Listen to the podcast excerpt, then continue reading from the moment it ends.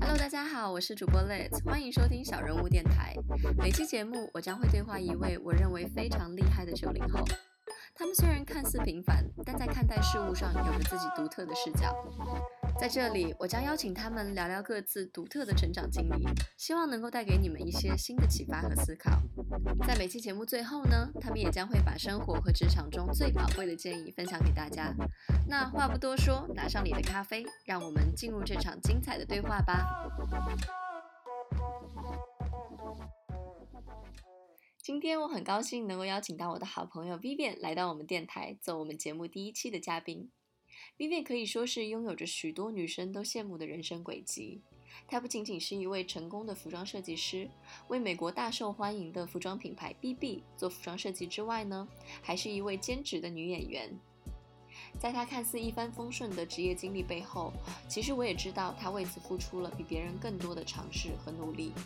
所以今天我就邀请 Vivian 来到我们电台，与我们分享她作为服装设计师的日常，以及她特别的成长经历。其实我知道，Vivian，你在走上服装设计这条路之前，你的人生轨迹是很不一样的，以及在大学的时候，你学的也并不是服装设计。能不能跟我们分享一下你在这这过程当中的一些探索以及经历？你是如何发现了自己对于服装设计的这种热情？我觉得也是一种就是自我的发现吧，因为呃，我当时就是毕业的时候出来。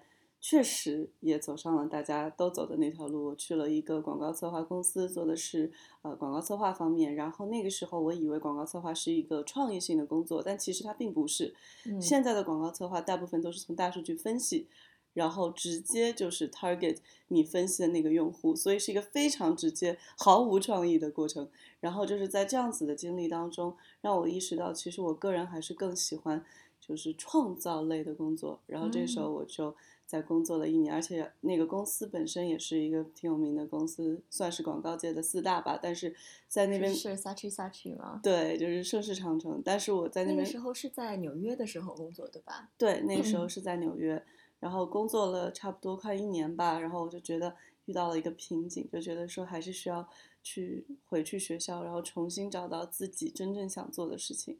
于是我就申请了帕森斯，然后回去读服装设计。嗯，那有没有一个 moment 就是叮我，就是我就是突然之间想学设计了，还是说你就是在你怎么样找到你的 passion for fashion 的？哦，其实这个是一个比较尴尬的小故事，就是我小的时候就很喜欢，我不知道大家小时候有没有玩过啊，一种那种就是卡纸上面画的一些小人，然后他们。都是没有穿，就是穿了那种泳装在里面。然后呢，就是你可以买各种的那种一套一套的卡纸，会给他们配衣服，然后你就可以把它放在他的那个肩膀，有一个小钩，可以勾在他肩膀上。然后都是纸做的。然后这样子的一个东西，可能是在可能九零年代初的时候特别盛行。然后那个时候是几你几岁的时候？可能小学差不多是吧？小学是吧？对，小学一二年级的时候。然后那个时候这个游戏大家都特就就是这个玩具就是大家特别喜欢。火，对，哎，我怎么不知道？难道是 年 代沟？没有没有，我们是一个年代的。对，然后那个时候，嗯，我就是说，当时就觉得说，嗯，因为零花钱也不是很够，所以也不太能够买好多好多这样子的衣服，因为就是像收集卡纸一样，你要一直去买，所以我那时候就想出了一个非常好的方法，就是自己画。啊，所以从那个时候开始，自己就已经开始发展对手绘啊这些的兴趣爱好。对，就是设计衣服。哇！然后那个时候我画出来的卡纸真的是全校风靡，小姑娘都会来找我买。所以那时候零花钱就全部都就回来了，是吧？对，就还蛮开心的，人生第一桶金。哦，所以那时候你是真的把它当成了一个 business，然后再卖给别人对的卡纸。对对对。怎么卖呢？就是跟同学，先从同学，然后再是同学学校的其他同学就听到了你们班级有有这样一个传奇人物，又找你来买吗？对，差不多是这样子，因为他们是就是呃。当时都是在小卖部里面卖的嘛，然后我这边就是说，总是能看到，哎，为什么这个小姑娘她的人物穿的衣服跟我们都不一样？然后都挺好看的。因为你自己去画的话，你可以天马行空嘛；你要买的话，你得收集啊，你也不知道你买的那个里面是什么，就跟买彩票一样。然后我真的是就什么那种很漂亮的公主裙，然后小时候不是很喜欢看动漫吗？什么美少女战士之类的，对吧？然 后我就是从那个年代过来的。对，然后我就经常会有一些同款，然后那个时候就很多人都会很羡慕。哦，明白。那其实我觉得从那个时候的话，你的就是创意就是非常的原原始的，就是呃出自自己的，而不是说去 copy 别人的。对，有的时候是就是自己想象一下，嗯。我心目中的灰姑娘啊，白雪公主啊，或者是睡美人应该穿成什么样的衣服？因为当时拿这个就是玩游戏嘛，就是过家家那种有角色设定的，所以经常就是，呃，衣服多，这个人的角色就比较广一些。那嗯，那你学大学大学的时候，经济学毕业了之后，然后在广告公司之后再去读设计，那你爸爸妈妈在这过程当中支持你吗？不支持。那你是怎么样 overcome 这个？跟他们怎么了？怎么让他们了解这是 fashion 到底是什么东西？嗯，可能就是从小也比较叛逆吧。就是我小的时候也做了很多爸爸妈妈不太支持的事情，比如说，嗯，他们都很想让我去学理科。因为我爸妈都是学理科的，嗯，但是我自己学了一个文科，然后那个当时他们都想要我去弹钢琴，可是我自己在学校报了绘画的兴趣班，所以就是从小就可能不按牌理出牌，就是爸爸妈妈已经没办法掌控你了，从小就是就是一个特别独立的女生，对对对。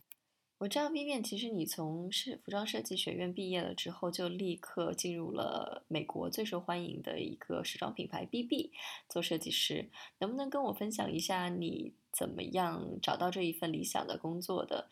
嗯，然后我相信也有很多女生都非常的好奇，做服装设计师是怎么样的一个体验？是不是我们想象中的飞到各个地方去看时装大秀啊什么的？我可以说，刚才你说的那些人生，完全就是假的。那些是大家想象中的做一个时尚的人的人生。其实，就是知乎上有一个很有名的问题，就是说你有什么工作是跟你想象中完全不一样的？好多人都是打服装设计师，为什么？因为其实举举个很简单的例子，你说飞到到处去看秀，对吗？其实我们不是飞到各个地方去看秀，我们是飞到各个地方去办秀。也就是说，我们。作为设计部的人员是没有什么机会坐在观众席看任何东西的。我们大部分的时候都是在后台忙的，就是跟就跟打杂的一样，给模特穿衣服啊，给模特穿衣服。对，然后这是一方面，另一方面就是，呃，其实作为一个服装设计师的工作是非常无趣的，就是你每天，呃，非常的简单，其实就是三样东西，一样东西就是找图，一样东西就是画图。第三样东西就是画平面图，基本上就是这三这这三件事情。因为其实时时尚说到底就是说你要对这个行业非常了解，那么你就需要找很多的资料，就在找图中。嗯，然后呢，你要去对这些资料进行一种处理，你就会开始画手稿。嗯，这些手稿就是所有你的创业创意的这种来源。然后你创造出来的东西，你可能一天。你可能一个季度只用得上十件衣服，比如说像我们是分品类的嘛，我是负责夏装，比如说裤子、裙子这种，嗯，那我可能一个季度只用得上十件衣服，但是我为了这十件衣服，可能要花一百个手稿，然后再慢慢的缩减到十个最终的版本之后呢，可能还需要渲染上色啊什么的去给人过审。然后之后就是直接交给那种板房，给打版师做出样衣。那么在做这个之前，我们必须要把这个手稿变成一个他们能读得懂的平面图。所以就是工作是非常非常的很多很繁琐的步骤。对，但是也很简单，就不是简单，就是说是非常单一，很单一。对的，呃，streamline。对对，非常单一的一个流程。对，标准流程。但是但是其实这就是。你能够意识到什么东西是你的梦想，什么东西是你只是每天做来，就是说是朝九晚五的去做的一个工作。因为你如果能够忍受一个职业当中最单一和别人觉得无聊的部分，你觉得这些部分是特别让你开心的。比如说找图，比如说画手稿，你每天都觉得哇，我今天又要上网去看新的新的图片了，我要我要我要我要输入一个新的关键词去找新的那种时尚的那个潮流。然后今天啊，我今天要画不同的手稿了。我昨天画的是十条裤子，我今天可能在画十条裙子啊，好开心！就是你要是能有这种感觉，那么就说明这就是你的梦想。但是会不会碰到，比如说就是就是找不到灵感？比如说画了一条裤子，然后我我知道可能你们上面还会有呃 director 啊这种监总监之类的。会，而且非常的经常，因为 director 很多时候不会告诉你怎么设计，他甚至有的时候不会告诉你你设计出来的东西是对的还是错的。他只会就是说，看看说，嗯，还行，嗯，然后不说话，不说话的时候你就知道，哦，可能不行，大概是这种感觉。是不是因为 fashion 它其实没有 yes or no，就没有绝对，对，都是没有正确答案。嗯嗯。那么在这种时候，而且很多时候就是他给了一个设计的方向，可能正好是你不了解的领域。比如说我们像今年秋冬的时候，他让我们出一套很西部世界的感觉，但是作为一个。中国人，然后整个团队里除了那个总监是个老外，大家都是中国人，根本没有人能够理解，或者是能够真正的去。他说的西部不是我们中国的西 北吧？就是那种很牛 仔美国的那种 West Cultural 那种感觉。对，就是那种什么 Cowboy，哎，对那种感觉的。然后就是。第一是一个我们可能在过去的二十多年里面都没有穿过的一种风格，更是我们在过去二十多年里面没有研究过的一种风格。这个时候你就会遇到一个非常大的瓶颈，而且你很多时候就算找到了正确的图，你也根本没有办法把这个正确的图作为一个灵感来让你做出一个很适当的一个设计。你就会发现，你感觉可能西部是这样的，结果你画出来，老板一看说，嗯，这不是西部，这感觉有点宫廷。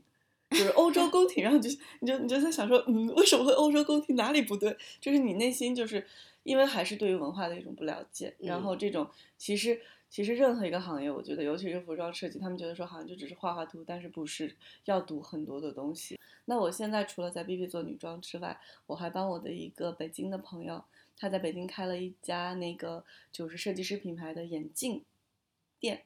然后他就是就是出自己的独立的那个设计和原创的设计的眼镜，然后我是帮他出他们的 in house，我是他们 in house 的设计师，帮他们做那个眼镜的设计。然后眼镜的设计这方面也是，就是我在得知这个机会的时候才去学的，因为在那之前我对眼镜啊，包括它的形状啊，包括它的比例啊，我都是完全不懂的，就是从零开始学起。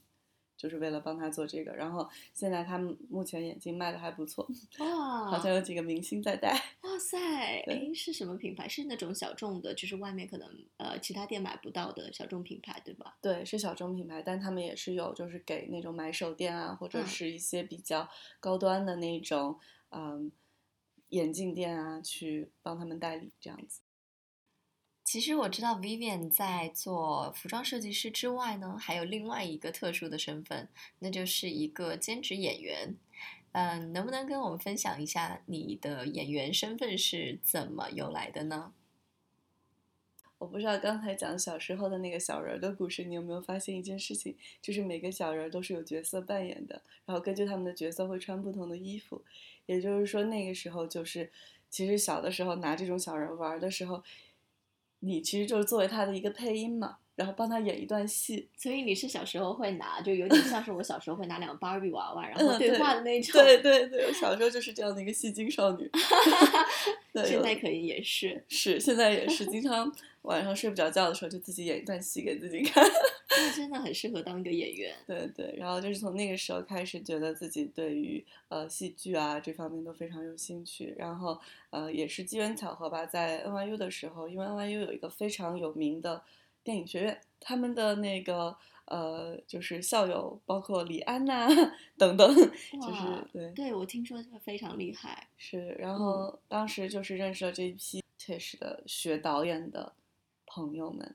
其实这些人也是让我更坚定了去学服装设计的这样的一个动力，因为他们就是为了自己的梦想，可以放弃很多很多的东西。里面不乏那种，比如说学习成绩特别好，去一个综合的大学出来也是当一个很赚钱的 投行狗，但是他们选择去做电影。就是这些人让我觉得，其实人生还是追逐梦想最重要。然后你不管多晚的去做这件事情，都是很有用的。其实，在我看来，同时作为一个很忙碌的服装设计师和兼职演员是件非常不可思议的事情。因为我一直觉得人的精力是有限的，至少我自己的精力是有限的。比如说我在平时做公众号啊、做 podcast 啊之外，我就没有办法再做任何其他事了。而且我知道演员其实是一个非常忙碌的工作，你需要飞到其他地方去跟导演对剧本啊什么什么的。那你是如何找到这兴趣和工作之间的平衡点的呢？我是觉得，就是说，嗯，每个人他可以，就是说，在他把他本职的工作做得非常好的基础上，他可以有很多的空间。比如说，嗯，这样子说可能是一个毒鸡汤，但是我觉得你在想要做任何兴趣爱好之前。你一定要能够保证，你的作品或者你最主要的作品是非常完美的，而且你在你在就是说工作上的完成度一定要是让大家都认可的，这点很重要。所以我觉得我是从来不会为了这种事情去牺牲我觉得我应该做的，比如说像工作方面的，就是像。多么累！我之前为了这个电影去彩排，我可以周五的时候下班去赶火车，然后赶到北京去彩排。彩排完了之后，周六的晚上再赶回来，周一去上班。就是我认为兴趣爱好既然是兴趣爱好，那你就应该用你其他的闲暇的时间去牺牲，不应该用你的工作的时间去牺牲来去做这件事情。Vivian 真的是一个非常非常精力充沛的女生，然后我几乎没有看到过你很累或者是很疲劳的时候，你一直给别人一种非常积极向上的这样子的一个形象。嗯，能不能跟我说一下你平时是如何给自己充电的，然后让自己一直保持这样子一个非常好的积极的状态呢？我觉得疲倦的时间，呃，疲倦的时候肯定是有的，但是。我是一个非常喜欢睡觉的人，所以我非常的就是睡眠质量非常好的那 种吗？还还不错，还不错，特别喜欢睡觉，所以 所以就是我尽量让我自己是一个非常高效的人。像我在工作环境当中，经常会遇到很多人上班的时候会去打酱油，但是我是绝对不会的。就是说，像我像出图啊、出款啊、出手稿什么的，我都是雷厉风行，说做就做，马上出来，就是。就算是自己遇到了一些，就像你刚才说的设计的瓶颈，我也会逼自己去出图。这样子的话，就是说，你就算你知道你出的这个图，它可能并不是你最想要的，但是你出出来，你就知道你不想要什么。这样其实也是可以帮你筛选掉一些，你看到了这个效果，你就知道哦，这个不好。而且勤能补拙，很多时候很多事情就是一个熟能生巧，你练的越多，你做事情的效率就越快。然后我觉得，像我就是能之所以有很多精力去做这些其他的事情，就是我除非必须加班不可的时候，我是不会去加班的。而且这点是我跟老板之间的一个原则性的问题，就是我不会为了加班而加班。我所有的加班都是因为真的是需要赶时间出一个什么东西，而没有出出来的时候去加班。我大部分的时间我都是可以早早的在下班之前把我这天该做的所有的事情全部做完。其实时尚在很多国人眼里看来都不是一个被看好的一个产业，然后包括我身边有一些学时尚的朋友，他们大多数也还是选择了在海外工作，因为觉得中国这样子的时尚的大环境并不是很好。然后你不仅仅为了时尚，又特别念了一个美国的本科，甚至回国之后也坚持了自己的梦想。能不能和我们分享一下你是如何看待现实和梦想之间的关系呢？我觉得这个问题问的非常的好，呃，也是就是说，让我有一个机会可以撒撒毒鸡汤，是这样，尽管撒。对，我觉得是这样子的，就是说，嗯，任何一个，就中国有句古话嘛，“三百六十行，行行出状元”。为什么会说这句话？就是因为你在任何一个行业里面，只有平庸才是没有前途的。只要你优秀，永远都是会被人看到的。优秀或者够努力，或者两者兼备。我觉得这是一个你在任何一个行业里面能够生存下去的一种动力，也是可以让你就是说真正去实现你的梦想。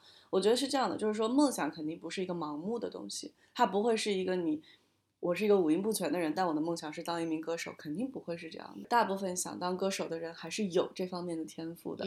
那一个真正成名的歌手和一个可能碌碌无为的歌手之间，他是有一个运气上面的这样的一个嗯原因在。但是我认为运气永远都是眷顾努力的人。像最近非常火的偶像练习生，他那句话叫做“越努力越幸运”，我觉得这句话说的非常好。所以其实，如果你觉得你的工作可能让你觉得没有前途，那你你就要问问自己，是不是没有努力？是不是其实你的天赋不在这里？因为有我们，我之前进 Parsons 的时候，我们老师讲的就很明白了，A 永远都只给有天赋并且努力的人，他不会给那种单纯努力但是画出来还是不够好，一言难尽，或者是那种就是明明很有天赋，但是该做的作业都不做的人，他都不会，他是要给，就是说既能让他看到你的天赋，又能让他看到你的认真的这样的一批人。那么我再回到前途这件事情，你一旦愿意为你的梦想付出努力，你绝对会变成一个非常有前途的人。你说像，比如说，就像我们经常说的啊，你要是学习不好，你就去技校学剪头发。哎，造型师很赚钱的呀，没错，有名的造型师真的很赚钱的。你当然是不能比，你说我到一个呃邻里街坊的一个小作坊里面去帮人家剪个头发、染个头发，帮嗯奶奶爷爷。或者是你到一个就是特别有名的网红店里去做一个网红造型师，这是完全不一样的。但是他们的本质都是一样的，你的工作其实就是做造型、剪头发，对吧？那么这个区别当然就是在于你是不是有这样子的天赋，你是不是为这个天赋付出了努力。而且其实是这样子的，人生中的每一段经历绝对都不是白费的。就好像很多人觉得啊，我是本科学了一个经济，然后学了一个艺术史，然后再去学服装设计，我浪费了本科的时间。其实不是的，因为本科所学的这个东西，经济它是能够锻炼一个人的思维的。人是不可能真正意义上的去走弯路的。如果你能够让你走的每一条路都 count。每一条路都到最后能够殊途同归，能帮助你在你的事业上更进一层，那么你走的这条路就是对的。像我之前学的艺术史，然后如果大家对时尚这个领域有所了解，他们其实是从艺术和西方艺术史中汲取很多很多的灵感的一个行业，而且是最多灵感的一个行业。所以就是说这方面的素养能够帮助我在设计的时候比别人多一份了解。这个也是很难得的一个经历。然后同时我在广告公司工作过，所以我对大数据很了解，我对大数据分析非常的懂。而现在的很多的时尚潮流已经开始往大数据走了，让大数据说话。所以我觉得，在就是如果我作为一个设计师也能够有商业方面的头脑和了解，那么我出来的设计它的命中率应该是非常高的，因为我在设计的时候就已经把很多因素考虑进去了，不仅仅是表现。它的这个呃主题，比如说艺术的主题，我是可以用我的艺术背景呃让我了解，然后我设计出来的东西，我会预先考虑它卖卖卖不卖得出去，我也会预先考虑它适不适合我要面向的这个大的群体，所以在这个基础上，我的效率就会更高。它所有的东西，你看它它是慢慢的走回来，它就是一个圆。那么在追求梦想的过程当中，Vivian，你有没有为此付出或者是牺牲过一些什么呢？很多像我这个年龄的人，他们本科毕业之后，尤其是学商啊、学经济这种的，马上就进入职场，然后现在的话，可能已经工作六七年了，所以他们的可能在财富的累积也好，还是在各方面也好，已经可以实现到那个经济上的自由。然后对于我来说的话，就是说可能在这方面就比较弱一点，而我身边也会有很多，尤其是亲戚啊之间，他们就会攀比嘛。他们就会觉得说啊，你看我们家的小孩比你家小孩小，然后已经哎结婚生子了，然后为什么你们家的小孩现在还在，感觉就是特别的不靠谱，在到处飘。但是我觉得我的生活过得比他们要开心很多，比他们要精彩很多。对，所以对你来说，就是金钱一个是金钱上面的一的，个是时间上面的，因为追求梦想也是很花时间的一件事嗯情，然后很这个压力非常大。然后时间上面的话，我个人的感觉是，嗯，很多人会说，我身边也有很多人，他们想说啊，我先不追求我的梦想，我先做我这个人生阶段该所谓该做的事情，做完了我再来去实现我的梦想。可是我觉得梦想不能等。所以说，为梦想去就是花更多的时间，或者是所谓的浪费了这些时间，反而是比把这些时间用在所谓的正当的事情上面要来的更加的值得。那对我来说，它就是说是呃传统意义上的一种牺牲，但是对我来说，其实也不算是特别大的一个牺牲。我觉得我们俩都是那种，就是把这一些就看很看淡这一些物质的所谓的标准化的一个流程，很佛系，对，很佛系。你人生当中听过最好的一件事，或最差的一件是什么？为什么？其实我人生中听过最好和最差的意见都来自同一个人，就是我的妈妈。最好的意见就是他说：“嗯，九十九分和一百分差的不是一分，而是一种境界，就是一个质的差别。”然后这一句话其实它很深刻的影响了我从小到大的人生轨迹。就是说我为什么会那么喜欢，就是我做一个什么事情就把它做到极致，做到最好，也是。通过这个来的，就是我觉得这是一个做事情的态度的问题。然后其实这个可能有人说啊，会不会太执着、太极端？但是不是，其实它是会改变你的一个思想的方式，让你变得不懒，让你变得不是那种很容易妥协的一个人。就是我身边很多人觉得说啊，九十三分就是 A，那我拿九十三就刚刚够了。所以你从小是一个成绩成绩非常好的一个优秀学生，是吧？对，对我来说，其实。就是拿九十三分的 A 和拿一百分的 A，它是两个不同的概念。因为你的一百分的 A 其实代表着你还有无限的可能。嗯，你九十三分，你就是九十三分。哇，所以你是我们 就是从小到大就身边那些好孩子的别人家的小孩，别人家的小孩，爸爸妈妈口中的那种。对，但其实我内心非常叛逆。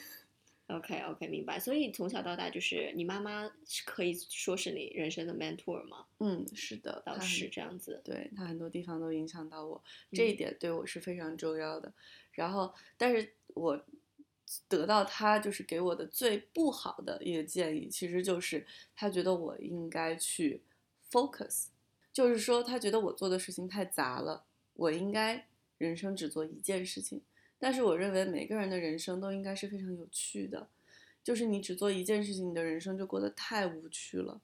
你我们来这个世界就这么短短的几十年，我认为就是说能够尽我所能去体验不同的人生才是最重要的。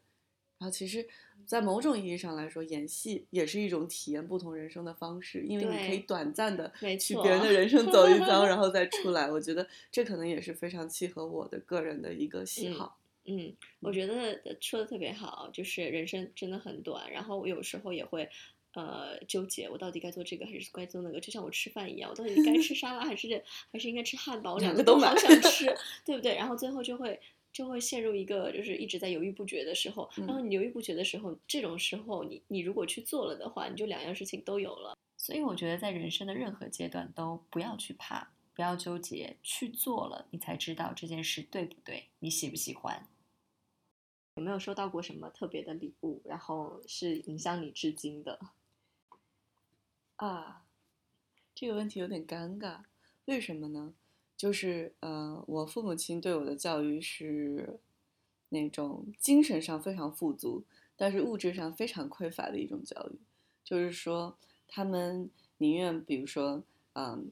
把钱花在就是说，啊，带我出去啊，或者是带我去上钢琴课啊，或者是这种这种培养，他们也不愿意就是说，给我买个小玩具啊，或者是这方面的东西。所以其实他们对于就是像我过生日或者是节日的时候，从小到大的零那种那种什么红包啊，什么亲戚给的那种大红包，那都是收掉。哎，对，就是只能看一眼的，就再也没影儿了。所以我就是小的时候没有从。他们那边收到过任何的礼物，但是我觉得就是我人生当中，就锻炼了我的一个性格，就是说我是一个特别喜欢给自己送礼物的人。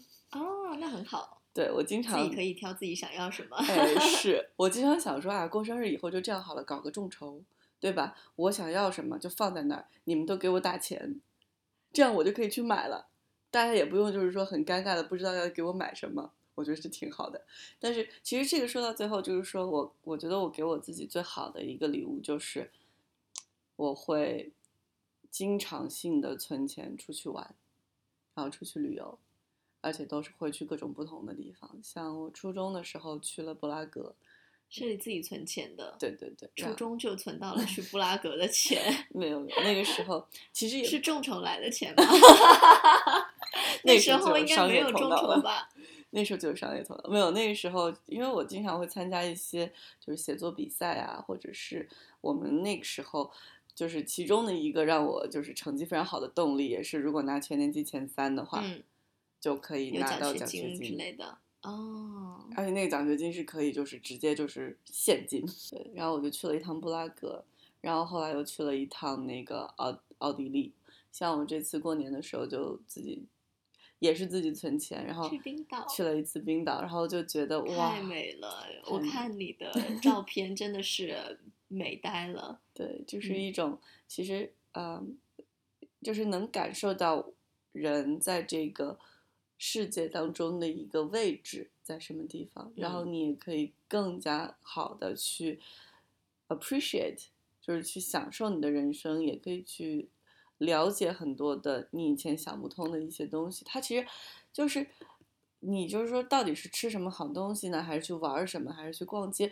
其实都不是，它就是一种你看到这种心旷神怡的景象，哇，你就觉得人与自然的这种融合，没是这种，感觉这是一种心灵的净化，就对。是不是物质上面能给到你的这种这种感觉。晚点我要拉住你问一下，因为我 一直很想去冰岛或者是阿拉嗯斯加，嗯，特别特别想去这种就是呃极度冷的，然后这种荒芜的这种地方，嗯。感受一下。因为一直在这种很舒适的环境长大嘛，对，然后比如说以前去旅行啊，也是去那种什么坎昆啊、墨西哥啊、对。夏威夷啊，对。但我觉得人真的要体验一次这种极度的这种极度环境下面的对感觉，对，然后才知道这个世界是多么的不一样，对，有最好的，也有最差的。是的，是的，而这些东西可以丰富你的各种思维，而嗯且就是说可以让你，我我也说不出来，就是说哦，是我看到了什么让我更加有创意吗？也不是，但是它就是可以让你整个人的思维都变得更丰富一些。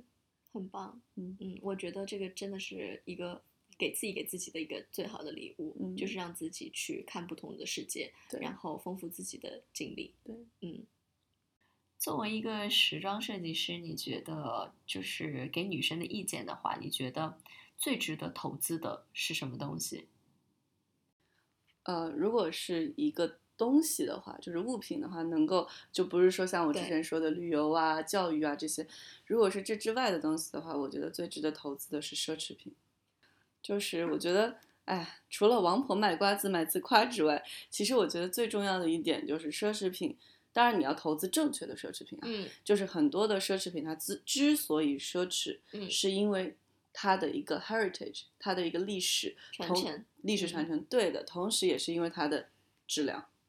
而我认为，就是说，你拿那种，呃，可以买十件，就是很普通的那种快时尚的衣服的钱，嗯去买一件奢侈品，而这件奢侈品其实你可以用很久很久。没错，所以我觉得就是这个是非常值得的一件事情，这是它值得的第一点。第二点就是人从人性上来说，你们可能不会这么觉得，但是如果你能够让你自己武装的感觉很高级，那么别人看你的态度会很不一样，尤其是在职场。就是我觉得在职场里面，尤其是像是甚至不一定是时尚行业，因为我以前在 business 嗯做做广告的时候，我就是我们公司几乎是穿的最时尚的一个人，而且我经常性的会去有一些就是很经典的小的这种奢侈品在我身上，这个就是给别人的一种威慑力，就是说你让人气场，对，这是一种气场，同时你让人家知道你不是一个会为五斗米折腰的人，这个形象非常重要。因为当别人知道你不是一个会为五斗米折腰的人的时候，他们就知道没有什么可以撼动你的原则，没有什么可以诱惑到你去，放弃你做你想做的事情。这样子的观点，我其实是第一次听到，但是又从不一样的角度就开开拓了我的视野。你这边说的奢侈品，肯定不是说爆款包包啊，嗯或者是什么呃，是各种颜色的网 Chanel 红的这这样这样这样子。当然不是说 Chanel 不好，但我知道你的意思，因为我经常看到是呃 Vivian 会去穿一些奢侈品的衣服、外套啊、鞋子啊之类的，就非常非常的精致好看。然后也是市面上面就看不到的小众的品牌，但是质感非常好。然后，所以我就觉得，你刚刚说的那些奢侈品，应该是不是说这样子？我理解的对吗？对的，嗯就不是爆款，也不是网红同嗯款，不是说让你去追逐时，就是说一些很快的这种时尚，或者是这种就是追逐别人所代表的一种形象，不是，它是你自我定义的一种方式。嗯，而这种很贵的东西，说明你爱自己，你肯在自己的形象上投资。然后时尚有一句话叫 “You are what you wear”，就是人家你对你穿什么，你就是什么。对你穿什么，你就是什么。人家对你的第一印象永远都是看你打扮穿衣。像我的话，就是我几乎每天都会做发型，就我一定不会就是随随便便吹个头就出门，或者是自然风干了一个头发就出门。就我从高中开始就是每天会做发型的。像我之前面试的时候，我是会穿我最好的一套西装去面试，而不是穿，而不是想让我自己看起来特别像一个学生妹。我嗯反而会穿一套很很职业，看起来远远就是说让我比我的年龄更成熟很多。然后这个时候他们就觉得你是一个可以信赖的人，同时你也是一个爱自己的人，因为你一旦爱自己，你对别人就有致命的吸引力，你身边的人就会很愿意的去尊重你。尊重你。嗯。呃，虽然说奢侈品很很很贵，但是不是说你要拥有 所有的奢侈品啊？不是说这一季出来什么新款的包包，你就要去 follow 嗯或去追随什么的。对的就是投资你觉得值得的，并且质量非常好的奢侈品，然后有这样子的一个 season，比如有一件这样子的东西放在那边，可以嗯让别人看到你是有个有品味，嗯，然后爱自己，对然后并且是有个有气场的人，我觉得就够了。是的，嗯，甚至你可以以这个为标准，就是说，你看你的经济的条件，如果你经济条件就是，比如说你是经济独立，然后你可能刚刚步入职场，那你也并没有很多的闲钱可以花，你又不太想花父母的钱去装装扮自己的时候，你每买一样东西的时候，你就要取舍，这样东西我拥有它，我能拥有它多久？比如说一样东西可以让你拥有十年，那你拿它的价钱去除以十年，就是你每年就根本不贵。对，就根本不贵。但是有的东西你可能只能拥有一季，甚至一个礼拜。是的，这种时候你再去存，其实它很贵。对。作为一个已经比较成功的时装设计师，Vivian 有没有什么意见可以给到那一些希望从事时装行业的听众朋友们呢？我认为就是给所有的想学服装设计，然后也想要进入服装设计这一行的一些人，可以提出来的建议就是说，其实服装或者时尚并没有大家想象中的这么光鲜。那么你一定要去接受它的不光鲜的那一面，就是那些让你觉得啊有点有点怎么讲，就是。哇，原来是这个样子的呀的这种感觉的这些这些面，然后也要就是说你要能够做好心理准备。，对做好心理准备，而你能接受这一些，才代表说你真的是很适合去做时尚。